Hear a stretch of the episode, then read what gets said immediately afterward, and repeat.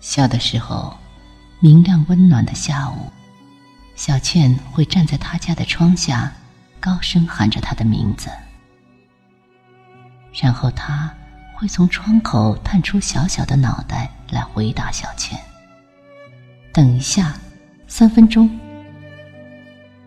但小倩通常会等五分钟以上，因为她会躲在窗帘后面，看着小倩在开满花的树下一朵一朵的数着树上的梨花。当他分不清哪个是花。哪个是小倩的时候，才会慢吞吞的下楼去。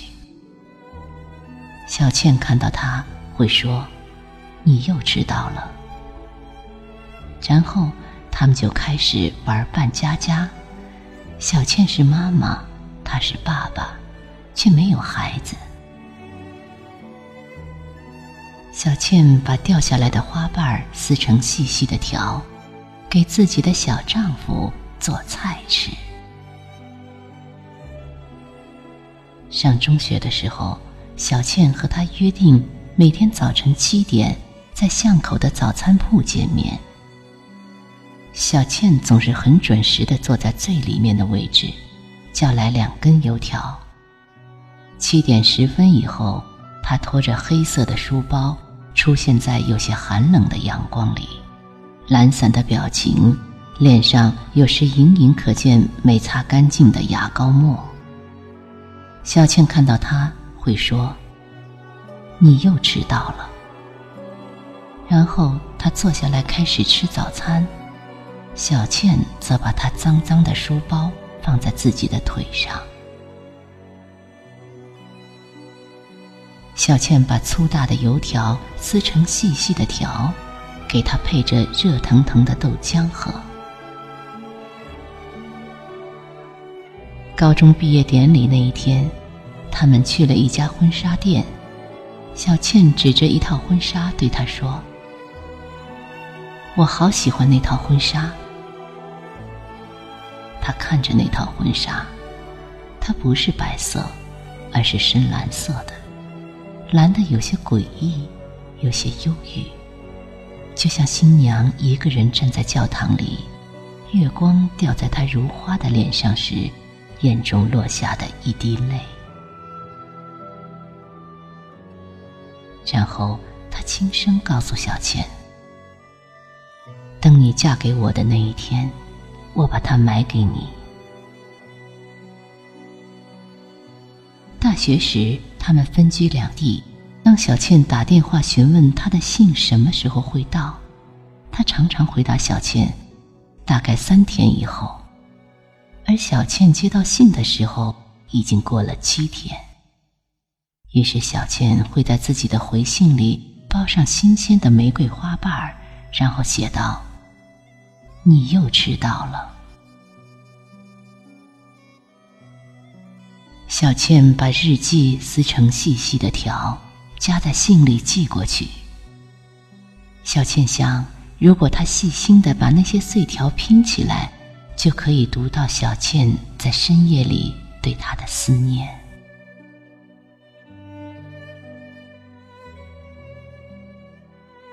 毕业以后，他们有了各自的工作。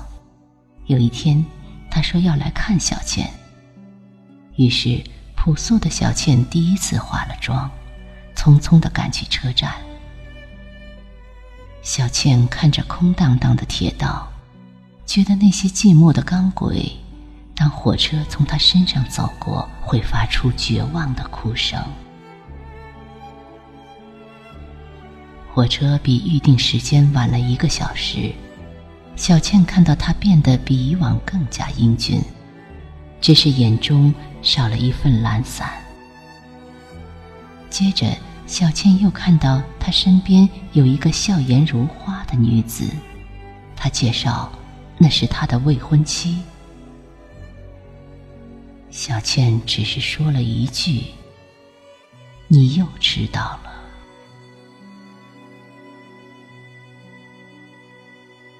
那天晚上，小倩把他写过的信撕成了细细的条，让一团温柔的火苗轻轻舔舐着他们的身躯。他结婚那天也邀请了小倩。小倩看到新娘是如此的美丽，穿着一套洁白的婚纱，那婚纱白得十分刺目，像是在讥讽小倩的等待。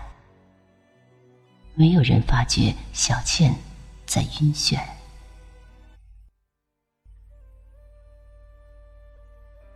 第二天，小倩就搬去了一个小城市。没有人知道小倩在哪里。小倩决心要从这个世界里蒸发，从她的生活里蒸发。她像大多数都市里小有成就的男人一样，经历了事业上的成功、失败、离婚、再婚、丧妻。在他的生命里，路过了许许多多的女人。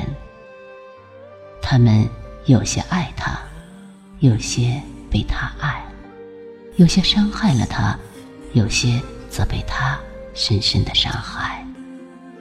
匆匆而来，又匆匆而去。当他恍惚记起那个站在开满鲜花的树下，一朵一朵数梨花的小女孩时，自己已经是七旬的老人了。他寻访到了小倩的讯息，他认为自己应该带一点见面礼给小倩。后来有人告诉他，小倩一直都没有结婚，他似乎一直在等待着一个约定，只是这个约定的期限不知是在何时。于是，他知道自己该买些什么了。他花了很长时间去寻找一件深蓝色的婚纱。他的确找到了很多件，只是没有一件像当年那套一样，有着孤独新娘在月光下的第一滴眼泪感觉的深蓝色婚纱。终于，他从香港一位收集了很多套婚纱的太太手里买下了那样一件婚纱。那位太太听过他们之间的故事后，坚持不收钱，但他还是付给太太五十五元钱。那刚好是他们结下等小倩嫁给他，他会买这套婚纱送小倩的约定之时。到现在已经有五十五年了。他带着那套深蓝色的婚纱，匆忙赶到医院。他从不知道自己七十多岁的身体，居然可以跑得这样快。但是时间是最捉弄人的东西。在他怀抱那堆深蓝色轻纱踏进病房的那一刻，小倩停止了呼吸。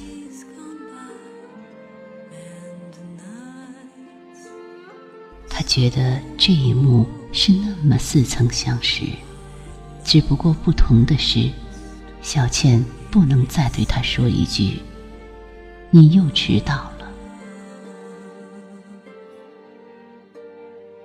小倩一直都在等待着约定的期限，尽管她总是迟到，